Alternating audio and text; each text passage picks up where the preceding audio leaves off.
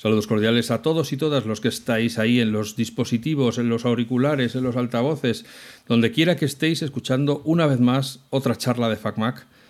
Hoy con un cambio de tema del cual teníamos muchas ganas de, meternos, porque, eh, bueno, no os lo vais a creer, os hemos traído aquí a un músico a hablar con nosotros. Vamos a hablar, como siempre, de todo, de la tecnología, de la música y de todo lo que se nos apetezca, que para eso somos los amos. Y, además, o sea, lo que quiero deciros es que, como siempre, no es un músico cualquiera, no es uno que hemos encontrado en una esquina en la boca del metro diciendo, oye, te doy 5 euros y te vienes a hablar al podcast. No, no, hemos traído a una estrella, a una estrella que tiene sus obras eh, colocadas en muchos sitios de los cuales vamos a ir hablando y que seguramente habréis escuchado, pero no sabéis que es suya porque su nombre rara vez sale. Entonces, Vamos a saludar a nuestro invitado y empezamos a hablar. Hola, Adrián, buenos días, buenas tardes, buenas noches, ¿qué tal estás? Hola, muy buenas, pues muy bien, aquí estamos. ¿Preparado para, la batería de preguntas? Hombre, claro, siempre. Siempre. Bueno, siempre. ya habéis visto el podcast, sabéis que es Adrián Berenguer el que tenemos hoy aquí. Eh, un tipo extremadamente prolífico. Yo me he puesto, me he asomado a Apple Music, así, eh, entre prisa y prisa, y he contado que tiene publicados, que yo haya visto, que a lo mejor tiene más. Lógicamente ahí no salen colaboraciones, etcétera, pero bueno, 12 álbumes. En el 2017, que estaba el chico tímido, publicó uno. En el 2018 publicó uno. En el 2019, como vio que se le daba bien, publicó tres. En el 2020 publicó dos. En el 2021 publicó otros dos. En el 2022 publicó, ha publicado tres. Pero Adrián, hijo, ¿qué desayunas? qué pasa? ¿Te levantas ya por la mañana diciendo voy a hacer otro disco? ¿Que se me está quedando frío el pues que ya he sacado? Pues casi que sí. Yo estoy dándole vueltas constantemente al tema y, bueno, mi vida es esto, entonces le dedico el 100% de mi tiempo y, y entonces de ahí salen muchas cositas no sé si empezarte a hacer ya las preguntas ofensivas o, te las dejo para después cuando ya nos hayamos conocido un poco más y haya más confi, porque si no a lo mejor dices, oye, aquí se acaba la entrevista, pero... Puedes, puedes atacar, no hay problema. Sí. Sí. uno de tus principales fuentes de ingresos es la música para publicidad, o que se utiliza en anuncios y supongo que, bueno, en todo lo que sea música corporativa, por así decirlo, ¿no? En publicidad y supongo que en eventos también, etcétera. ¿No? ¿Estoy yo en lo correcto? Sí. Sí, es, básicamente es la principal fuente de ingresos, sí. Y antes de hacerte la pregunta ofensiva, ¿cómo, cómo se hace networking aquí para que colocar tu música en, un anuncio que o que la elijan? ¿Te, llaman y dicen, oye, mándame algo para...? Eh, sí, normal, eh, normalmente me suelen llamar. O sea, así es como. Bueno, yo empecé en el mundillo un poquito así. Eh, yo ya tocaba. Antes eh, era músico instrumentista y tocaba en pues, algunas en bandas, en tal. Y ahí grabando videoclips y cosas así, empecé a conocer el mundillo del, de, pues, de las productoras audiovisuales y todo este tema y empecé a aficionarme a, trabajar para ellos, a grabar cositas, a, componer cositas en exclusiva para este tipo de, empresas. Y luego poquito a poco, pues eh, ya no solamente quedas con ellos, sino que buscas otras vías. Hay, hay empresas que se dedican a esto, con las que puedes trabajar con ellos y ellos también se van moviendo, aparte de ti. Entonces, al final la bola, pues es ir haciendo la bola más grande cada vez como la bola de nieve que va bajando y rulando y cada día es un poquito más grande y al final van entrando por todos lados. Pero vamos a ver, eh, eh, la música publicitaria, ¿esto es como Picasso que está pintando un cuadro y le dicen, oye, haznos algo sobre el Guernica y dice, pues mira, tengo esto aquí, le, cambio un poquito las cosas y ya tengo el Guernica hecho? O sea, tú tienes melodías por casa que dicen, oye, que esto es para, para, yo qué sé, para placas solares. Ay, pues mira, hmm. tengo aquí una música que estaba haciendo te la voy a colocar. Tú no lo sabes, pero te la voy a colocar.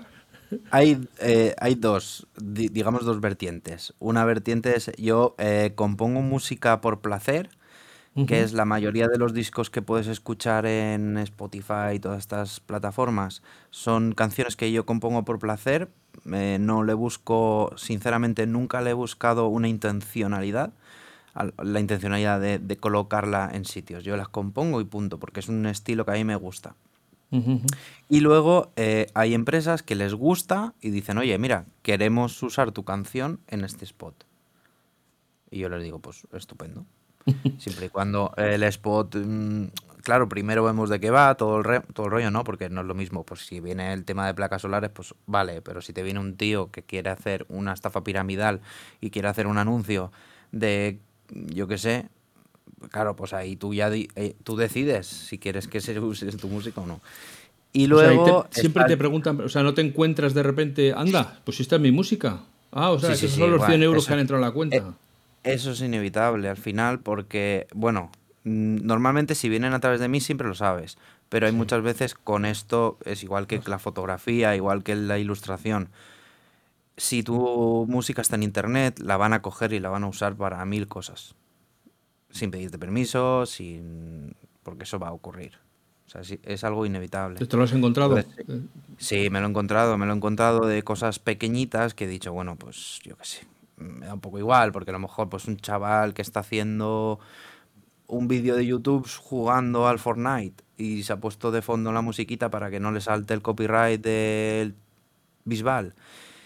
Y dices, bueno, pues ¿qué voy a hacerle yo al chaval? Que si la quiero usar, por mí estupendamente, porque, pues mira, la escucha más gente y ya está. Ahora, sí, la, también me he encontrado que ha habido empresas, eh, empresas importantes que han terminado usando la música sin pedir permiso, que eso para mí es lo más grave, porque al final, eh, chico, o sea, si alguien se lo puede permitir, eres tú. Pero, pero sin pedir permiso, o sea, sin consultártelo a ti, o, les o lo han hecho a través de una agencia y tú no te has enterado. O sea, son piratones, eh, piratones de, de parche en el ojo. Exacto, piratones, piratones, porque al final si tú has usado una empresa externa, eh, tienes una manera de demostrar que has adquirido los derechos de esas canciones, pero si no tienes ninguna manera de demostrarlo, em, es que has cogido la canción, te la has descargado de internet y la has usado, y ya está, y ni te has calentado. y ahí, ¿alguna vez te has metido en, os, os voy a meter un puro que os vais a arrepentir toda la vida de haber cogido la canción o no en ese sentido de ponerte agresivo, pero sí que sí que ha habido veces que, te pones firme y dices, oye, mm, porque el cachondeito está bien hasta cierto punto. Y dices, eh, sí que ha habido algunas veces que, que pues escribes un correo, lo que sea. Como saben que ellos tienen las de perder, normalmente automáticamente rectifican y te dicen, oye, mira, mm, dinos cuánto cuesta esto y te lo pagamos, tal. Me han llegado hasta a enviar cartas a, mi casa pidiendo disculpas. O sea que... Al final. les pillas con la mano en el bollo, enseguida la retiran diciendo, ay, que no nos habíamos dado cuenta que el bollo era tuyo, ¿no? Exactamente. Pero bueno, siempre. Yo me pongo firme siempre que creo que, que se merecen que se ponga que me ponga firme, claro, porque hay muchas veces lo que te decía antes, hay gente muy pequeña que a lo mejor no lo ha hecho con una intención, no lo ha hecho con mala intención, simplemente han pensado que lo podían hacer o qué tal y si a mí lo que me a mí no me molesta que mi música se use para compartir ni que se es más yo no estoy registrado en el copyright como tal estoy registrado en, en, Creative Commons y en todo este tipo de, de, registros un poco más libres para que la gente pueda compartir, descargar, eh, subir a la red para que otra persona se la descargue. A mí todo eso me parece estupendo porque es una manera que tiene la gente de, de compartir me están haciendo a mí publicidad gratuita al final. Pero con atribución. Siempre que pero con atribución, evidentemente. Claro, claro, con, unos límites, ¿no? Eh, y luego, para mí eso es estupendo. Ahora, cortar esa libertad a mí no me viene bien. Entonces, para mí es perfecto y siempre y cuando no te lucres con, con, con, el trabajo de otras personas. Eh, vamos a ver, eh, por, solo por dejar las cosas bien claras, ¿Estás diciendo mm. que lo que se encuentra en iTunes también se puede encontrar en Creative Commons en algún sitio? ¿O no? ¿Son, cosas, o son cosas distintas? ¿O lo que tienes en iTunes eso no está disponible porque eso es para pasar por caja? Eh, no, o sea, todo está, todo está, lo que está en iTunes, lo que está en Spotify, todo eso está por Creative Commons. Todo. Todo. O sea, es descargable, es, es libre de uso siempre y cuando eh, no, se, no se haga un uso eh, económico de ello, digamos. claro, exactamente. No puedes hacer lo que te dé la gana con ello, siempre y cuando no, te, no, no tengas unos fines lucrativos, digamos. Eh, ¿Y la música publicitaria es música de segunda? Oh, bueno, a ver.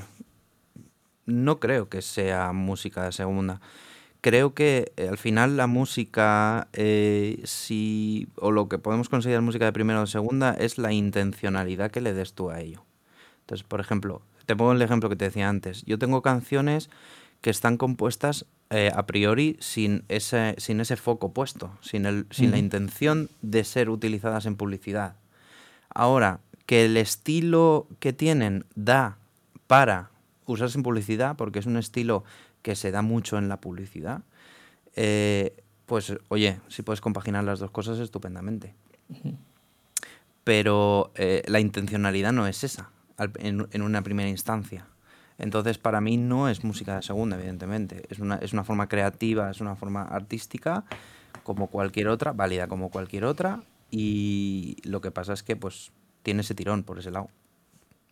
Lo que pasa, bueno, yo quiero decir aquí que yo creo que en todo caso puede haber publicidad de segunda, porque por traer un ejemplo claro donde la música lo es todo en la publicidad, podemos acordarnos ahora de los anuncios de la Lotería Nacional, eh, los que mm. se conocieron como los del Calvo, en los cuales la música era el hilo conductor de todo y de hecho puedes olvidarte de qué iba el anuncio, pero el turín turín de la música...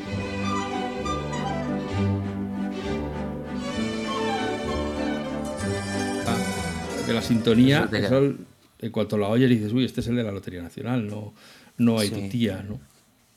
Sí, eh, bueno, eh, es, yo te he estado hablando hasta ahora de música que, se ha compuesto sin intención de ser eh, para publicidad, pero luego sí que existe la otra rama que es componer a medida para publicidad. Componer música en exclusiva para ciertas marcas o para ciertos spots. Y al final Mm, no deja de ser una banda sonora como cualquier otra. Porque si, esto lo, si esto lo extiendes y lo añades al cine, por ejemplo, eh, tienes una banda sonora y tienes una, obra de la que nadie duda. Y en publicidad pasa exactamente lo mismo. Lo que pasa es que lo comprimes en, en, unos tiempos mucho más, mucho más concretos. Evidentemente hay excepciones, ¿no? Como todo. Em, ¿Cómo te llega a ti la inspiración? O sea, duermes como Freddie Mercury, con, en la cabecera tienes un piano, por si tienes una melodía por la noche, puedes levantar las manos y tocarla así de espaldas. No, no, tengo el móvil. Tengo el móvil lleno de notas de voz, con melodías que se me ocurren de vez en cuando. Eh, que voy en el coche o cuando voy pensando en cosas, entonces sí que, sí que tengo el móvil un poco lleno de notitas que, que yo cojo y hago no, no, no, no, no, no, no, y me las, me las dejo ahí guardadas para, para usarlas después. Pero normalmente eh, la inspiración viene, bueno, eh, del trabajo que ya tengo, del bagaje que tienes. al final, al principio va costando un poquito más y luego ya te vas soltando. Eh, con la experiencia que tienes, te viene, te vienen las cosas al final y de momento no nunca me he quedado ahí estancado, pero bueno. ¿Te han encargado alguna vez una melodía y, te has puesto y que no te sale y que no te sale y que, bueno que lo que te sale no es lo que tú quieres que te salga y que, y que has sudado ahí tinta para decir esto me parece a mí que no, que, esto no va a ningún lado? Eh, sí, bueno, siempre pasa con los procesos creativos, al principio cuando tienes la hoja en blanco, ya sabes, mm, el, pánico ese inicial de cómo afronto esto siempre, siempre ocurre. Yo creo que no lo sé, por mi parte a mí me ocurre siempre al principio, cuando empiezo digo, uy, a ver. Luego, eh, conforme vas haciendo y también la experiencia te va diciendo que si al final siempre, vas siempre va a salir algo y siempre sale, eso te calma con el tiempo y al final te relajas en ese sentido. Sí que me ha pasado alguna vez que he tardado más o menos. Al final siempre sale, pero hay veces que tardas un día y hay veces que tardas cinco y hay veces que tardas una semana. Y lo importante para mí es aprender que ese proceso es inevitable, que va a ocurrir, que da igual lo que tardes, que al final va a salir. Entonces, eh, intentar agobiarte lo menos posible. Con el tiempo vas aprendiendo a eso, a manejar eso y a, como sabes que tarde o temprano va a salir, da igual que tarda uno, dos, tres, cinco días, al final vas a terminar haciéndolo, así que... Eh, cuando eh, estudias diseño, y, especialmente con la llegada de los ordenadores, mm. una de las cosas que siempre se le dice a los que empiezan es, mm, olvídate de que tienes un ordenador. O sea, primero piensa en lo que quieres hacer, piensa en dónde quieres llegar, qué problemas es el que tienes que resolver en todo caso, si es necesario, coge un lápiz y un papel, apunta cosas, no sé qué, y cuando ya tengas claro lo que quieres hacer, ponte en el ordenador, porque si no, vas a hacer las cosas que sabes hacer. O sea, esto con Photoshop se ve rápidamente, ¿no? Que la gente hace lo que sabe hacer en Photoshop. Si quisiera hacer otra cosa y no ha pensado que la podría hacer, pues no le va a salir. Entonces, con la música también es así. Primero va a estar areando y hasta que, hasta que ya finalmente llegas al ordenador y dices, a ver, esto es lo que tengo en la cabeza, vamos a ver cómo, cómo se da. Sí, bueno, yo mi manera de trabajar, sobre todo cuando, cuando empiezo una obra, es primero es informarme de qué estoy en qué estoy trabajando, eh, el proyecto al que me voy a enfrentar, no solamente a nivel musical, sino a nivel de, de cómo funciona, qué sentimientos, qué, qué, qué por ejemplo, pongamos un ejemplo, eh, eh, nos ponemos en tecnologías nuevas y van a sacar, yo qué sé, Samsung va a sacar un nuevo dispositivo y te, pues te pones a investigar un poco la trayectoria de Samsung, eh, qué es lo que expresan o cómo han venido haciendo los spots hasta ahora, qué es lo que ellos quieren, tienes reuniones con ellos hablas de, sobre todo lo que en publicidad al menos eh, lo que lo que más importa en el tema de la música pues son los sentimientos que muchas veces son cosas abstractas y te dicen pues mira queremos transmitir juventud tecnología y velocidad de procesamiento y dices tú vale eso lo tienes mm. que aplicar a la música no ¿Y eso se hace eh, sin ver las imágenes? ¿O te dan el spot ya rodado, aunque sea un bruto, una cosa de esto va a ser más o menos así, para que tú tengas, como se hacen las bandas sonoras, ¿no? que, se, que, está el hombre allí interpretando, viendo las imágenes? Normalmente te dan, te dan, te dan material. Eh, sea del que sea. Hay veces que está muy, muy, muy avanzada la cosa, ya tienes, ya tienes planos, tienes rodaje hecho, tienes un, premontaje. Eh, muchas veces te pasan un PDF con con, lo que ha pensado la, empresa que va a hacer, claro, con un briefing y tal. Entonces, siempre tienes algo de información y de ahí puedes ir eh, rascando. Y se lo llevas y dices, mira, esto, me imagino que no la acabas y dices, mira, ya la he hecho, para que te digan, no nos gusta, haz otra. Claro. ¿Les vas llevando eh, ideas primero o cómo? Sí, eh, normalmente yo lo que hago, porque ya tengo experiencia en, el, en, eso y sé cómo va la cosa, lo primero que pido son referencias porque la música es una ¿De qué les gusta? Mm, claro, exactamente. O que están buscando ellos. ¿O qué estilo les gusta? Claro, porque es algo muy concreto y la música es muy abstracta. Tienes infinidad de salidas y yo te puedo hacer de un tema 8000 estilos. Si quieres un bar, si quieres una cosa rockera, si quieres una cosa más modernita, con sintetizadores o con música clásica o con tal. Hay mil salidas por las que podemos tirar. Entonces, acotar eso es muy importante. Eh, en publicidad no te puedes olvidar de que el que manda es el anunciante, así que eh, eh, como ellos mandan, pues normalmente es preguntarles, oye, ¿qué es lo que, qué es lo que os gusta o qué, qué es lo que pensáis? Lo primero que os, viene cuando, cuando me estáis pidiendo la música, ¿qué referentes tenéis?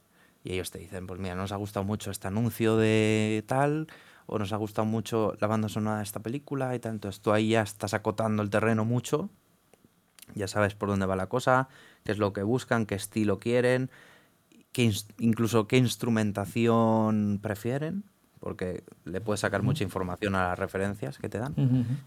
Y de ahí ya es empezar a crear. ¿Qué es lo más raro que te han pedido? Que ha dicho, ah, vete por ahí, hombre. A ver, muchas veces, a mí, sobre todo lo que me... Lo raro no, pero eh, sí que es complicado el tema de, eh, por ejemplo, una melodía para inicio de marca, un branding, son branding que se llama, que es hacer un sonido para una marca que a lo mejor estamos hablando de tres segundos o cuatro segundos, como el tun tun de Netflix, que, es, que son dos segundos. Eh, y que te dan 800 indicaciones y te dicen, queremos que sea juvenil, queremos que tenga un piano, queremos que haya un efecto de sonido de tal. Queremos juvenil pero no mucho, ¿no? Claro, y tú dices, pero tampoco demasiado. Todo son dos segundos. claro, y tú dices, a ver, eh, lo que tú quieras, pero... que además, pero vamos a ver, ahora, ya, ahora que nadie nos oye, tú como músico, con lo que te están diciendo, dices, pero si es que para esto prácticamente vale cualquier cosa. Con que suene ya te vale, porque, porque la gente lo va a asociar a la marca. No, no hay nada que vaya a hacer que. O sea, si el BD Tuntun de Netflix fuera Tintun, pues la gente seguiría diciendo, pues es el Tintun de, Netflix. No, no, no, yo creo que no aporta, aparte de, la, de subrayar que sale el mm. logo. no, yo creo que no, tiene más. Sí que lleva un trabajo. O el chon del, Apple TV Plus, ¿no? O sea, son cosas que dices, bueno, pues vale, pues ha llegado. Bien, está empezando. Sí que, llega, sí que lleva un trabajo eh, de, sí que lleva un trabajo de, pues como todo, en publicidad todo está muy trabajado y casi todo está muy al milímetro. Cualquier cosa que estás viendo ahí está puesto con una intención, la intención de vender.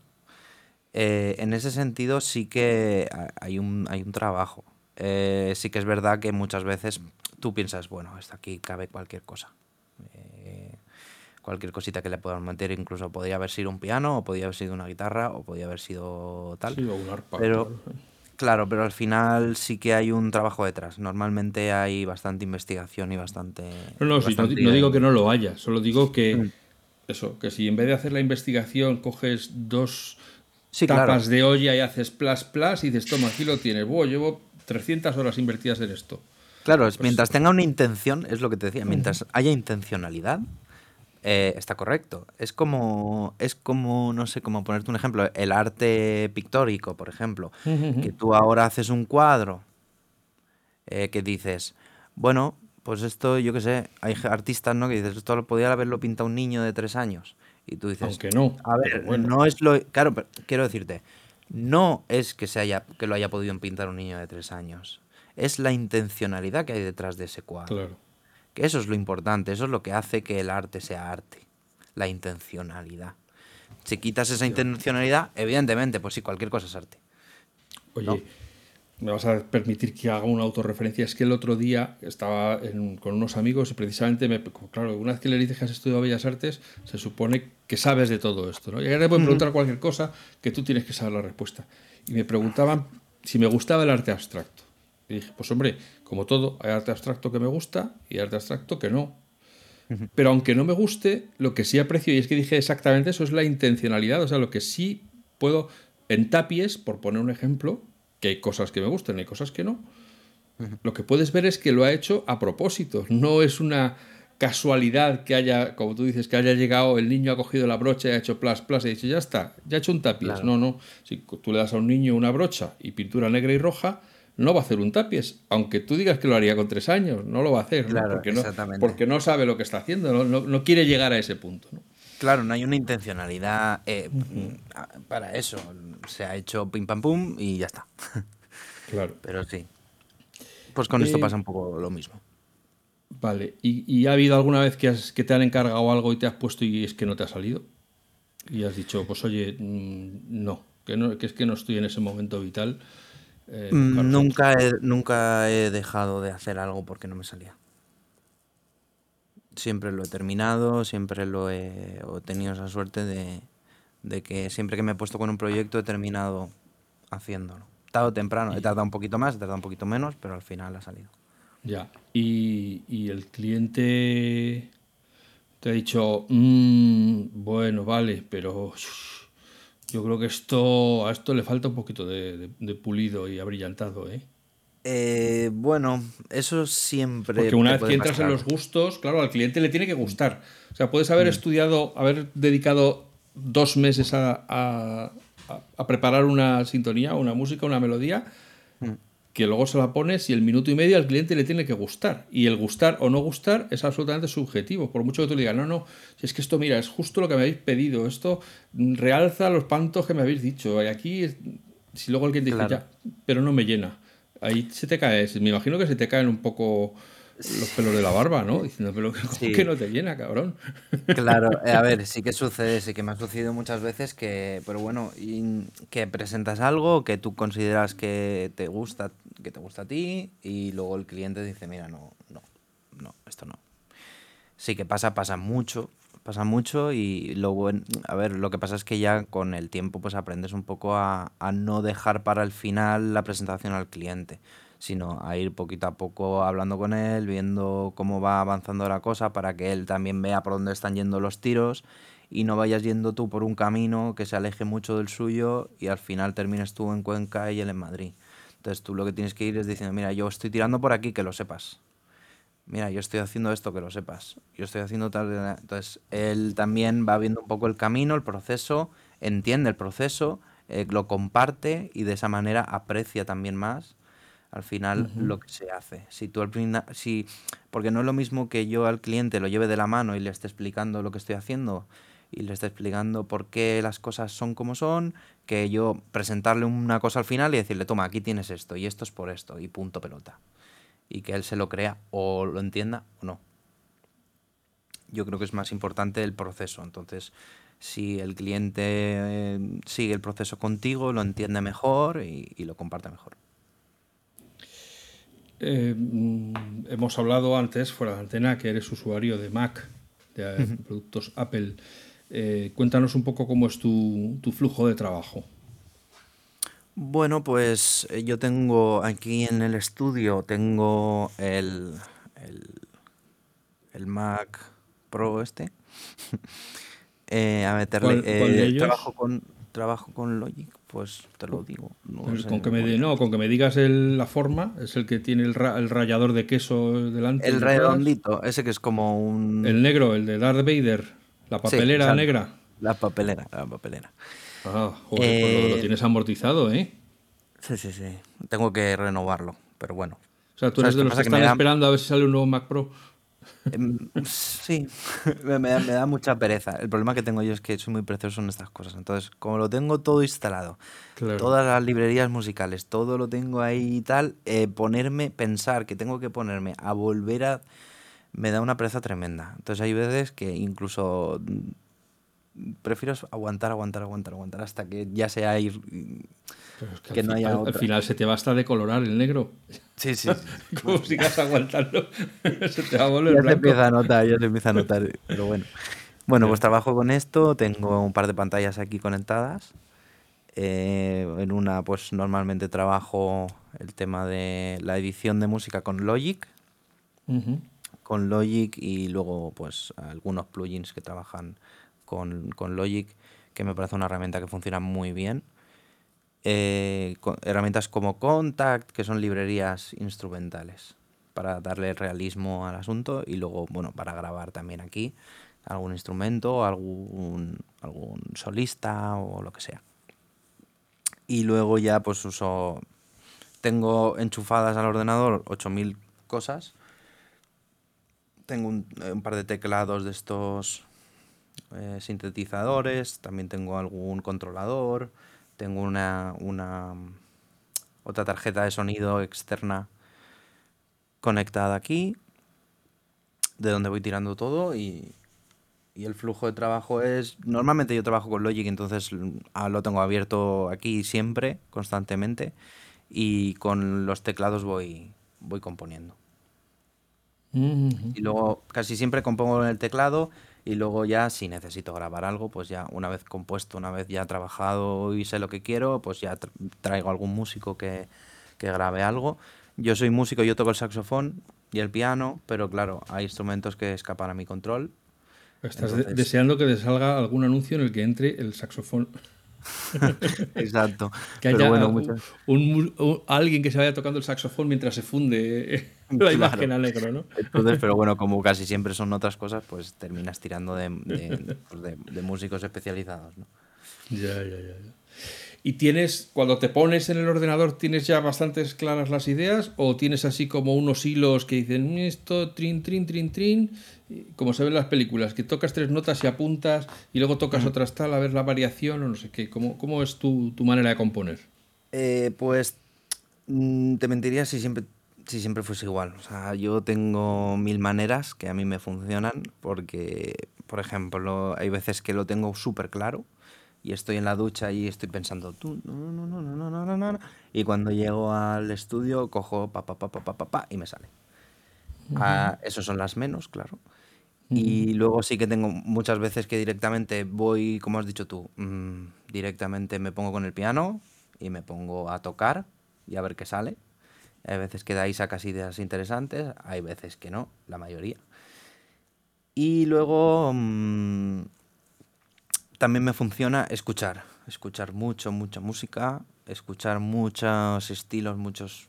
Yo me pongo música constantemente aquí cuando no estoy trabajando, eh, de cualquier estilo, cosas que se llevan, cosas que no, eh, porque de ahí sacas mucha información. Muchas maneras de, puedes ver, incluso en lo que menos te gusta puedes descubrir mm, herramientas.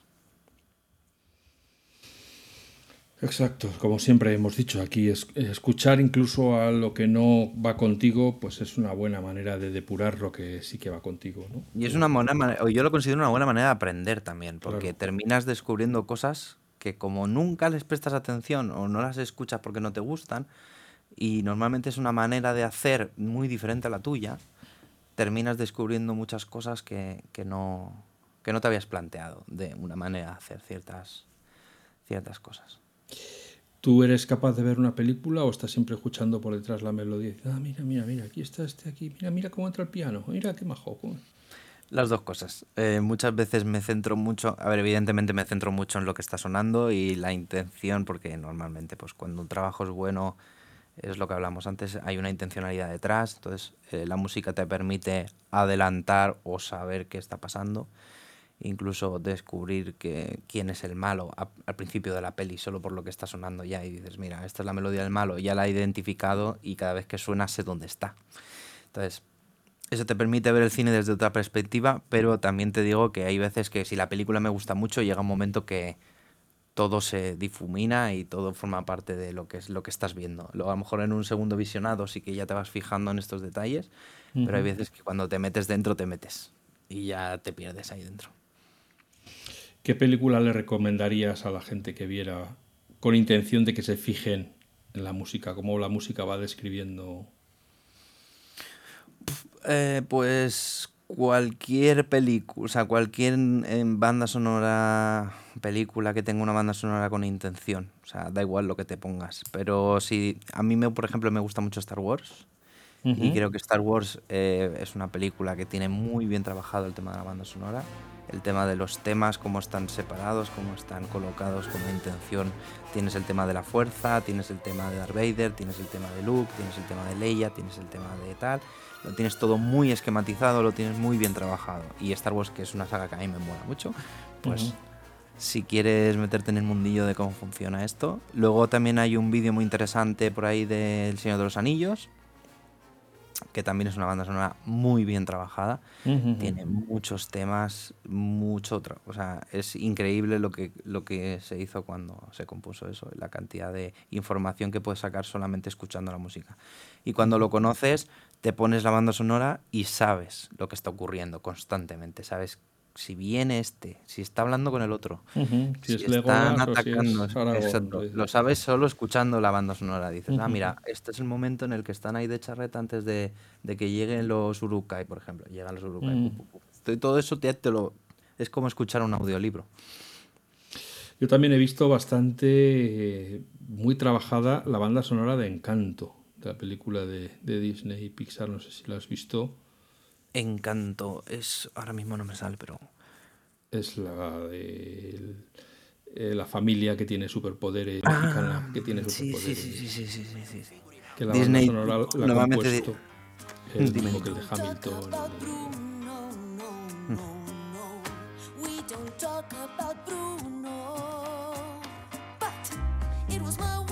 El hispano este que ahora no me sale el nombre. Disney trabaja muy bien. ¿Gianchino es? No. No, no, no, no. Bueno, trabaja muy bien Disney con, eso. Le dan mucha importancia a la música y, se nota. Sí. Em, vamos a ver, eh, ¿tú cuál dirías que es tu principal logro hasta ahora? Si te dijeran, a ver, eh, ¿cuándo dijiste, joder, lo, he petado? esto sí que es bueno, yo, eh, yo normalmente no suelo decirlo, nunca suelo pensar, hostia, lo he petado, porque siempre encuentro a alguien que lo peta más que yo. Entonces, sí, pero cada uno dentro de su nivel, claro, sí, pero tú, dentro de tú dijiste un día, mira, hoy, hoy voy sacando pecho, ¿no? Y dices, a mi nivel o en mi, dentro de mis mm. posibilidades en este momento, que lógicamente cada año van ampliándose más, pues hoy de esto estoy muy orgulloso. Mm, a ver, va, va por. A mí me pasa que va por etapas. Yo al principio, cuando empecé y vi mi primer anuncio en internet, y dije, ¡buah! Insuperable. Luego ves tu primer anuncio en televisión y dices, ¡buah! Increíble. Luego ya ves tu primer. Te ves en pantalla grande en un cine y ves tu nombre ahí y dices, ¡buah! Esto ya no lo puedes superar más. y vas, ahí vas así, poquito a poco, eh, cada vez te vas, te va pasando. Ahora, eh, este mes me ha pasado, la última vez, o lo último que me ha pasado así que he dicho, Buah, ha sido con, con la NASA. Cuando la, la, NASA ha usado mi música para, para el despegue del Artemis, que fue hace muy poquito,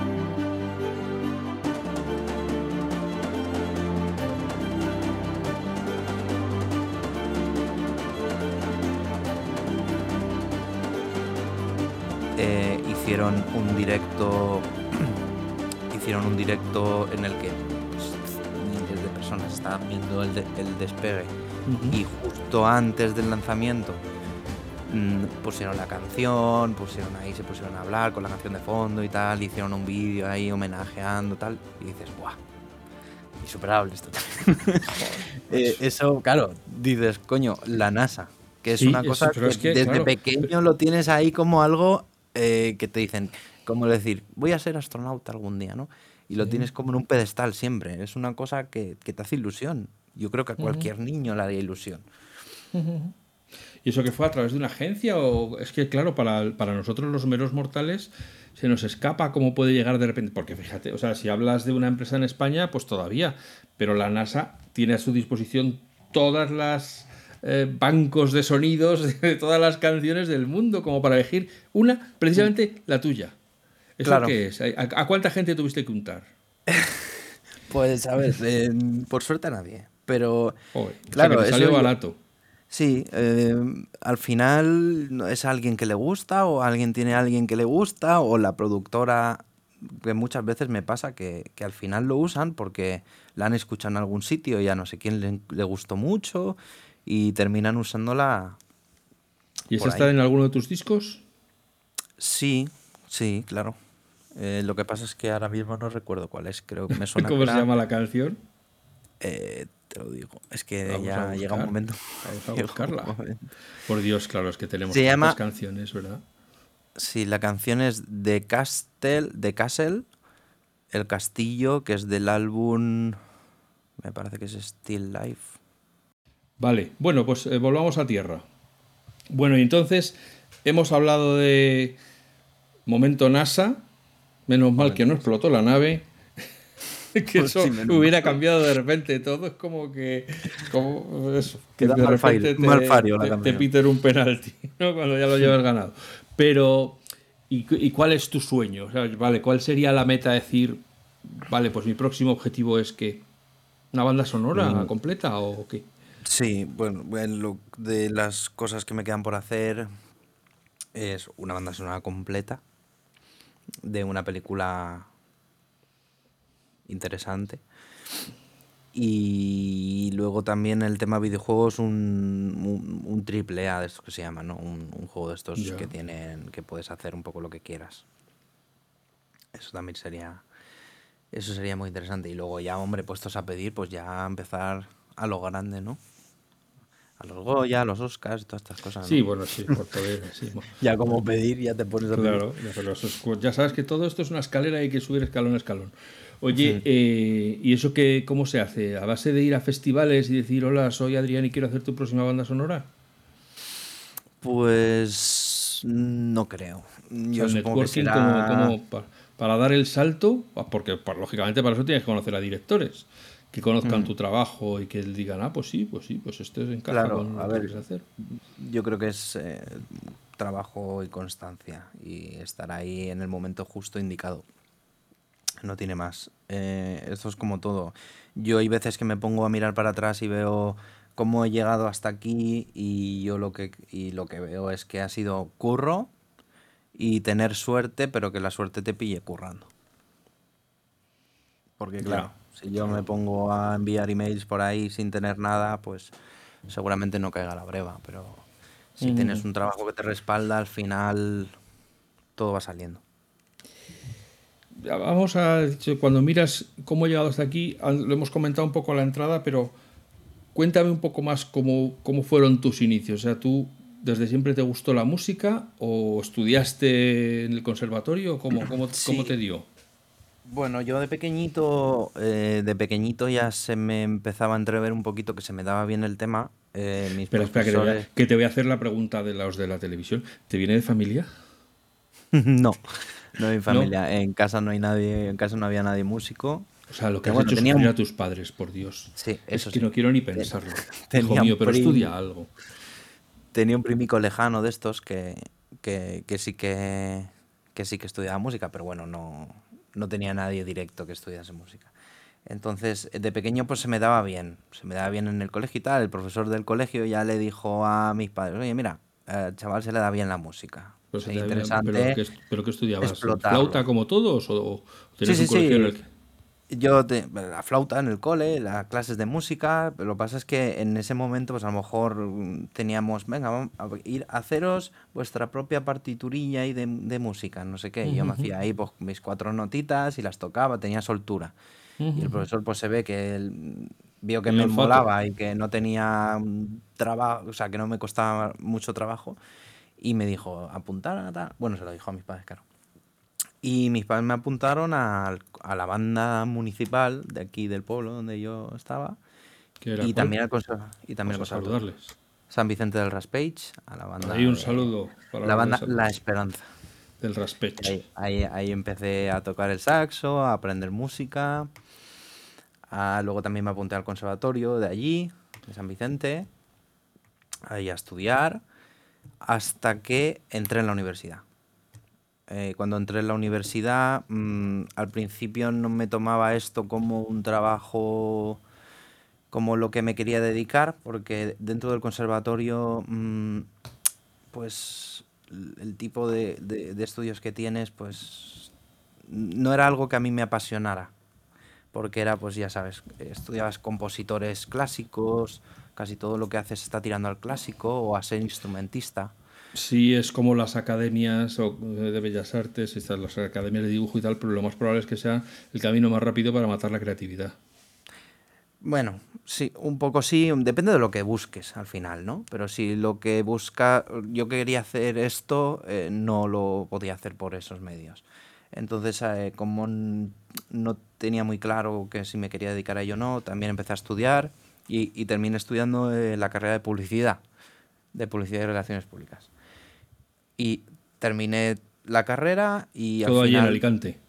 Todo en Alicante, sí, en la Universidad de Alicante. Y al final, pues compaginé un poco los dos mundos. El mundo de la publicidad y el mundo de la música. Y hasta aquí. Eh, ya te digo, a base de tocar pues con, con, con, la banda y todo empiezas a conocer otros amigos músicos, te empiezas a juntar, montas bandas, montas, montas grupetes, empecé a tocar con un grupo que se llama Pura Mandanga, que también le mando un saludo desde aquí, eh, y a rular por España por ahí en festivales y en cositas. Y claro, vas, grabas videoclips, conoces a una productora, le dices que te mola el rollo, que al final terminas haciendo algún trabajito para ellos, la cosa se va haciendo más grande y luego conoces a otra, pum, pum, pum, entre ellos se hablan y al final pues empiezas a dedicarte a eso. Y ahí fue cuando empecé a dedicarme a, no al 100%, porque al principio pues cuando las cosas están complicadas no te puedes dedicar al 100% como te gustaría, pero conforme la bola se hizo más grande llegó un momento que ya dije, pues yo apuesto por esto porque es lo que, ¿En qué momento, me gusta. ¿En qué momento dijiste, a ver si va a resultar que sí me puedo ganar la vida con esto? Bueno, eh, llegó un momento que, que, ya te das cuenta, cuando los ingresos que tienes te dan para, para vivir y dices, bueno, al principio mal vives, pero vives y apuestas por tu trabajo. Dices, bueno, pues eh, podría dejarlo aquí, pero yo quiero apostar por esto. Y al final ya llega un momento que la bola se hace muy grande y ya dices, bueno, pues ya no mal vivo, ya puedo vivir tranquilamente de esto y sé que, por lo menos de momento, la cosa va, va a tirar.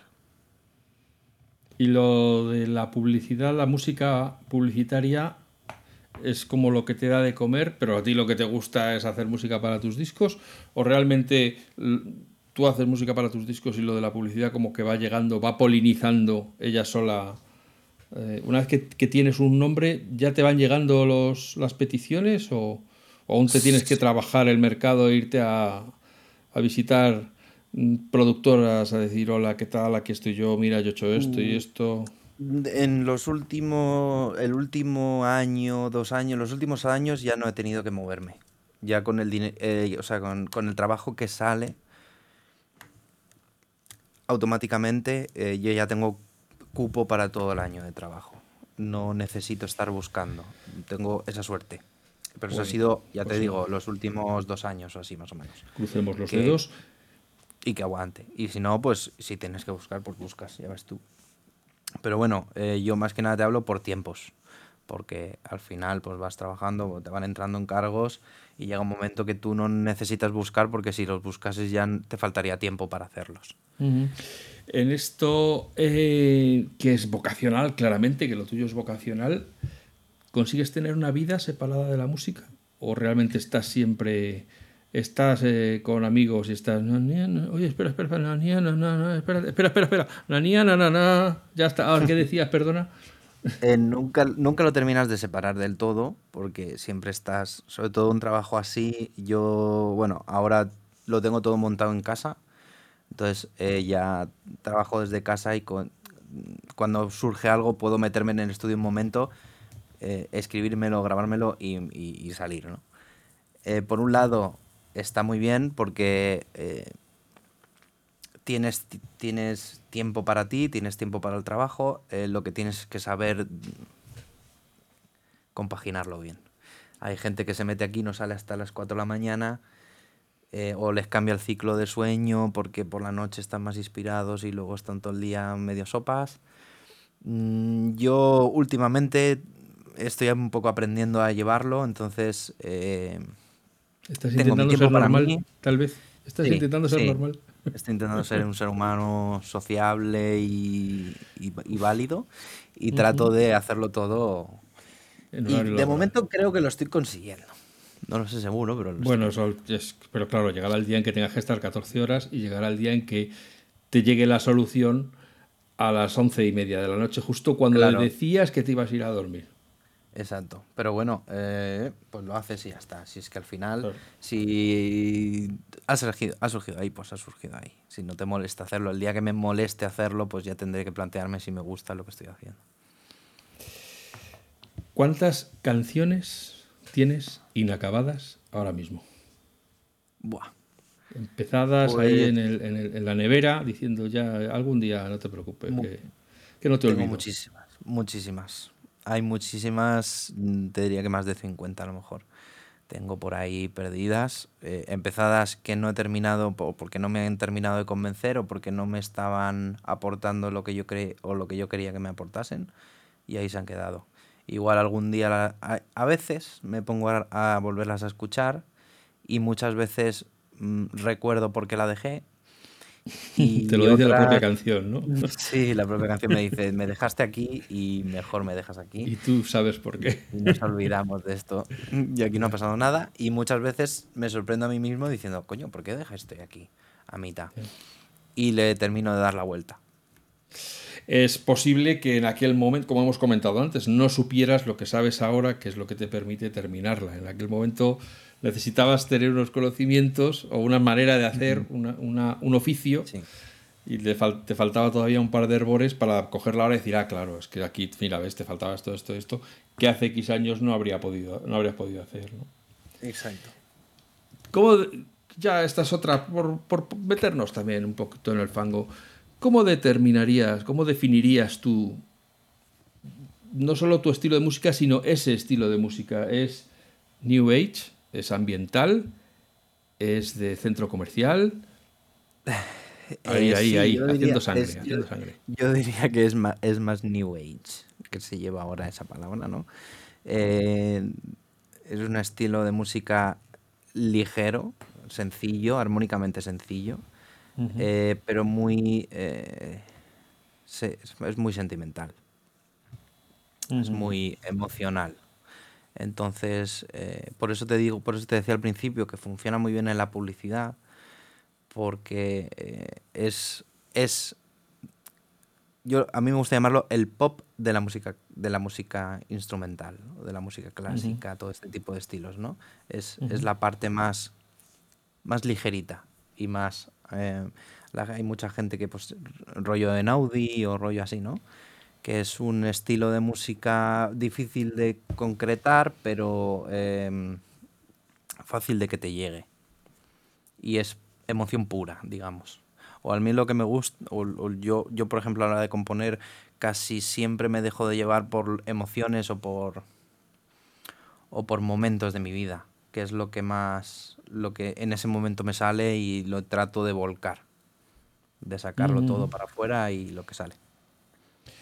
¿Y, tú crees eh, que la música eh, realmente puede conectarte con, con tus oyentes?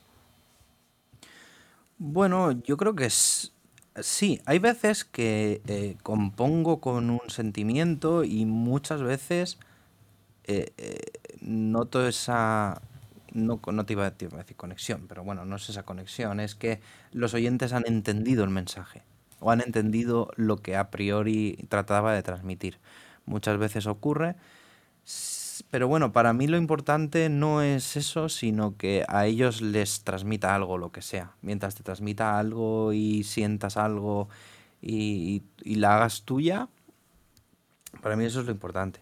Hay muchas, bueno, te metes en el, eh, de vez en cuando me meto en el YouTube, en el canal de YouTube donde cuelgo todos los, bueno, los vídeos, es una, la portada del disco con la música puesta y ya está. Y hay gente que se dedica pues a... Para uno que ha hecho videoclips no te lo trabajas mucho, ¿eh? No, no, bueno, yo he grabado, yo he estado ahí presente, pero no me dedicaba a hacer los vídeos.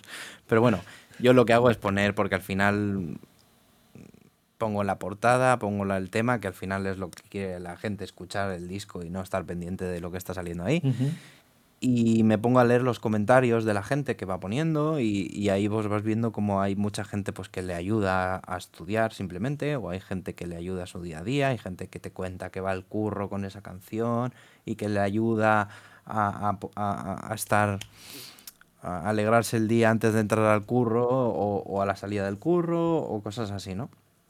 Y terminas viendo que a cada persona le afecta de una manera muy diferente y eso también está guay. Eh, un músico sueña siempre con hacer una obra maestra, con crear la, canción perfecta que todo el mundo tararee o que, o que resuene a todas horas en todas partes, o no, o yo, realmente... Yo, personalmente no, no me pasa eso. No, nunca he tenido esa o ese, ese, ese logro en mi cabeza. Esa aspiración. Esa aspiración de tener la canción, la canción. Pero mm, yo creo que con lo que te estaba comentando para mí es más que suficiente cuando la gente le llega, lo disfruta y hay veces incluso que te llegan a escribir gente que le ha cambiado la vida o cosas así y, para mí eso ya es el top.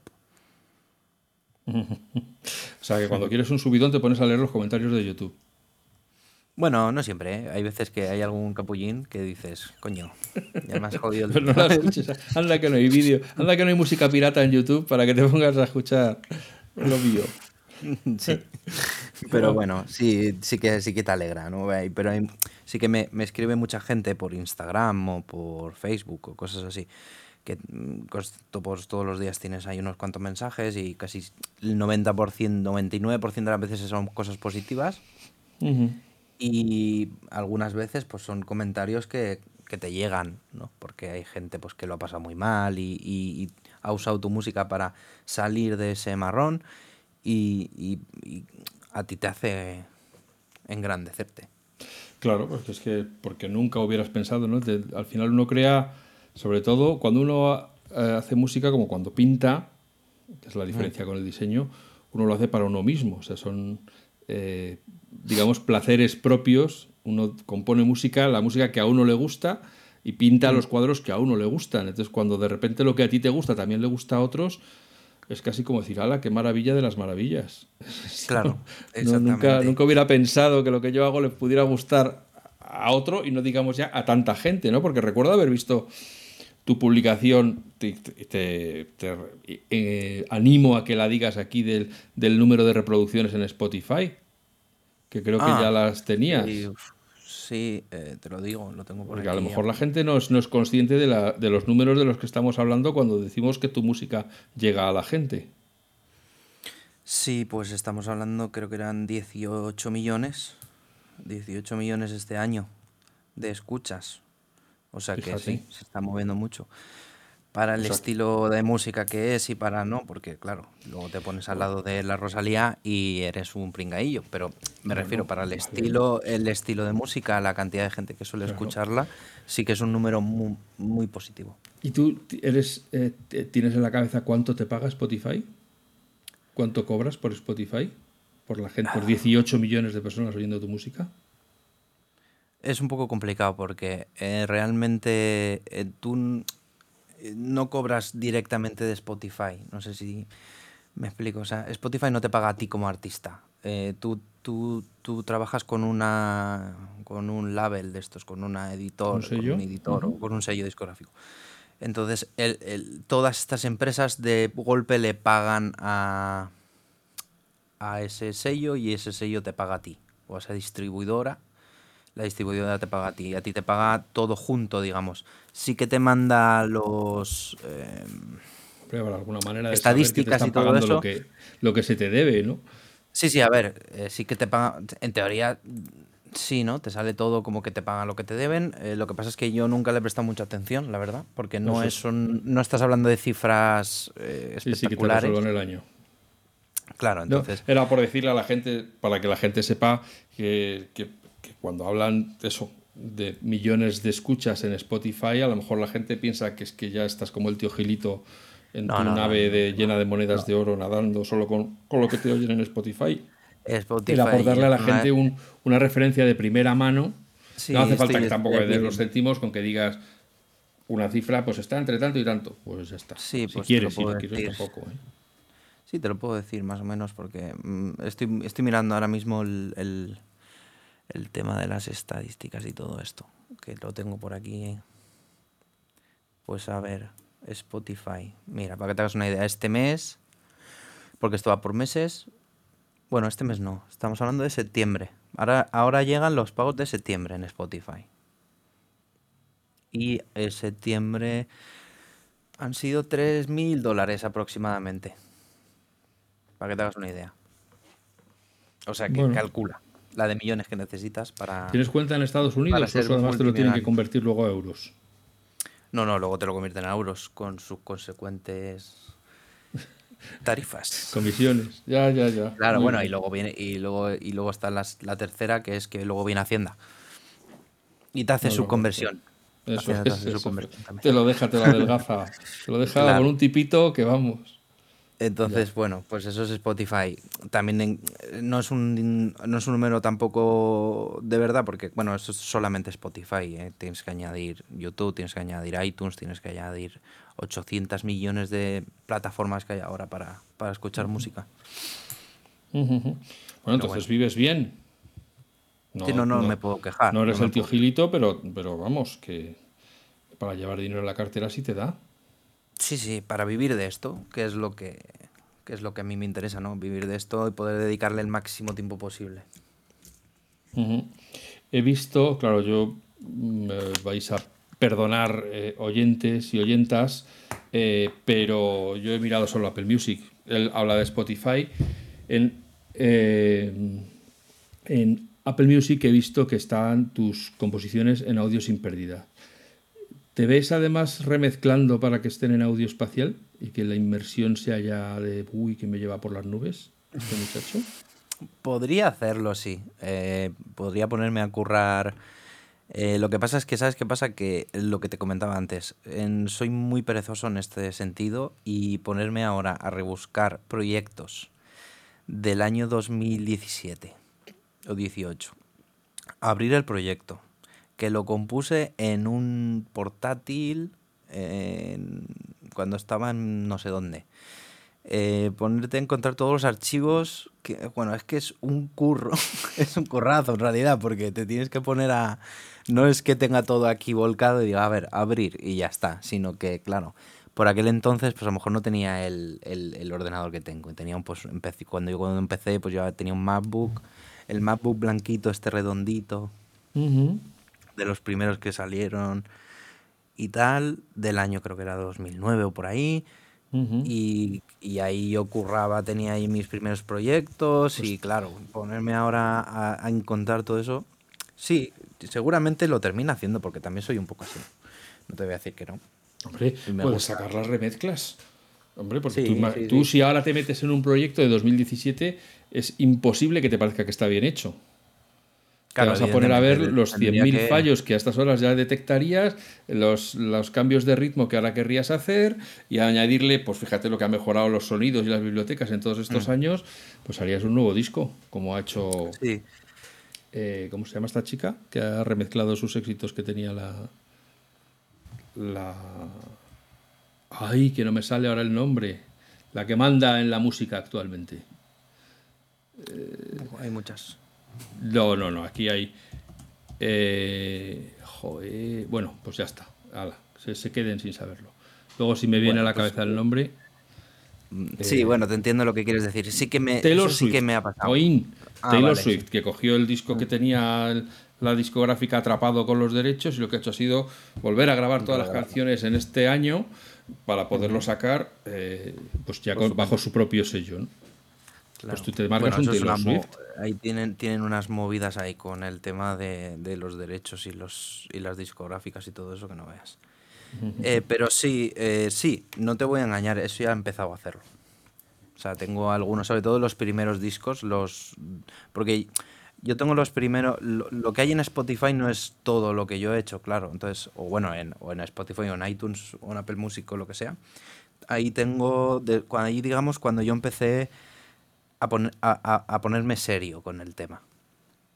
Pero antes de eso hay dos o tres disquitos más, o tres o cuatro. Que... pero qué vicio tienes, qué barbaridad. y, pero claro, esos sí que sí que son, pues tienen una calidad bastante que deja que desear, ¿no? Pues bueno, para mí, que ahora mismo me pongo a escucharlo y digo, bueno, no sé cómo tenía el valor de publicar esto.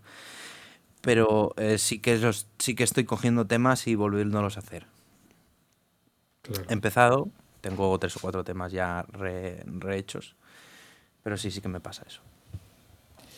Bueno, pues nada, pues entonces ya fíjate, si ya componiendo originalmente estás sacando dos y tres discos al año, si encima ya tienes el primer paso hecho de, recuperar grabaciones antiguas, podemos esperar en, el año que viene cinco o seis discos de Adrián Berenguer. No nos va a dar tiempo a escuchar tanto.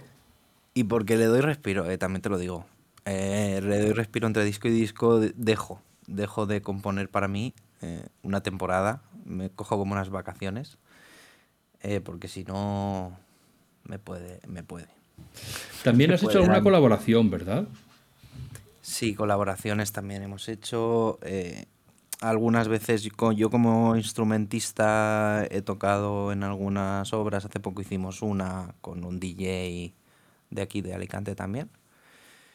Y luego como compositor sí he compuesto para algunas para algún cantante o cantautor o aquí en aquí en Alicante hay un cantautor que se llama Billy Mandanga. Porque será de tu grupo. Que era de. Sí, era, el, cantante del grupo. Que, ahora por está en solitario y, pues he hecho algunos arreglos con él.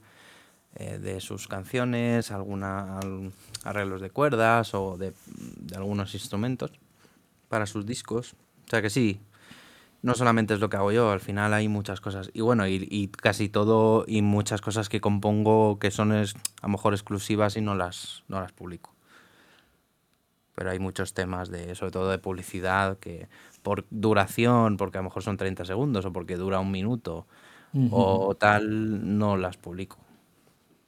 Claro. Pero bueno, que sí que hay curro, hay, hay, hay, hay bastante más de lo que está colgado ahí en, en, en las redes, pero bueno.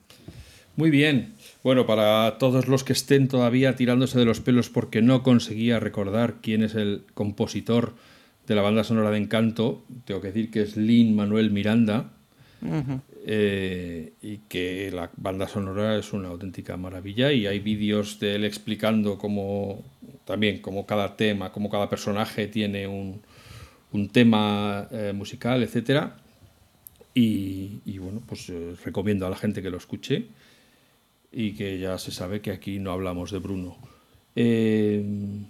Adrián, Oye, muchísimas gracias por haber pasado este rato con nosotros, que, sé que, como bien has demostrado, tienes la agenda muy ocupada y que, que, bueno, pues te agradezco mucho que tu disponibilidad y tu generosidad al contarnos aquí sin, sin paños calientes cómo es la vida de un compositor.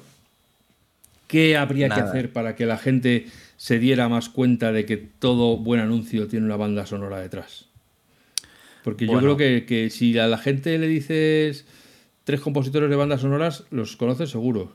Si le dices tres compositores de música de anuncios, te mirarán con una gran interrogación en la cabeza diciendo... Bueno, y muchos se sorprenderán de que muchos compositores de bandas sonoras han hecho trabajos para la publicidad.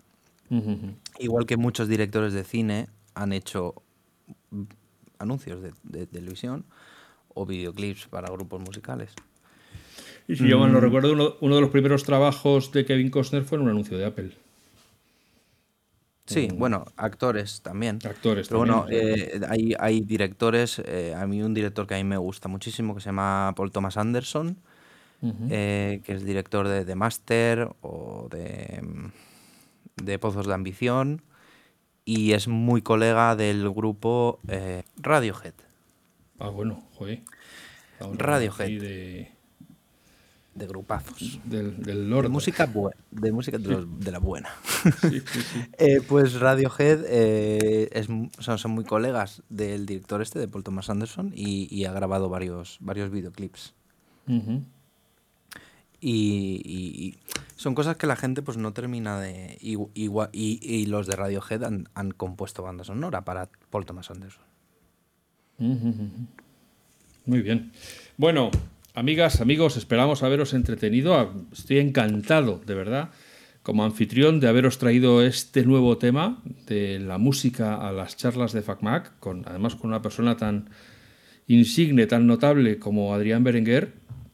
Espero que os hayáis eh, pasado un buen rato, que hayáis disfrutado, incluso que hayáis aprendido algo y que ya sabéis que si usáis un Mac Tenéis todas las herramientas que necesitáis para empezar a componer música, así que perderle el miedo y disparar GarageBand, eh, que con eso tenéis para un buen rato, para entreteneros un buen rato.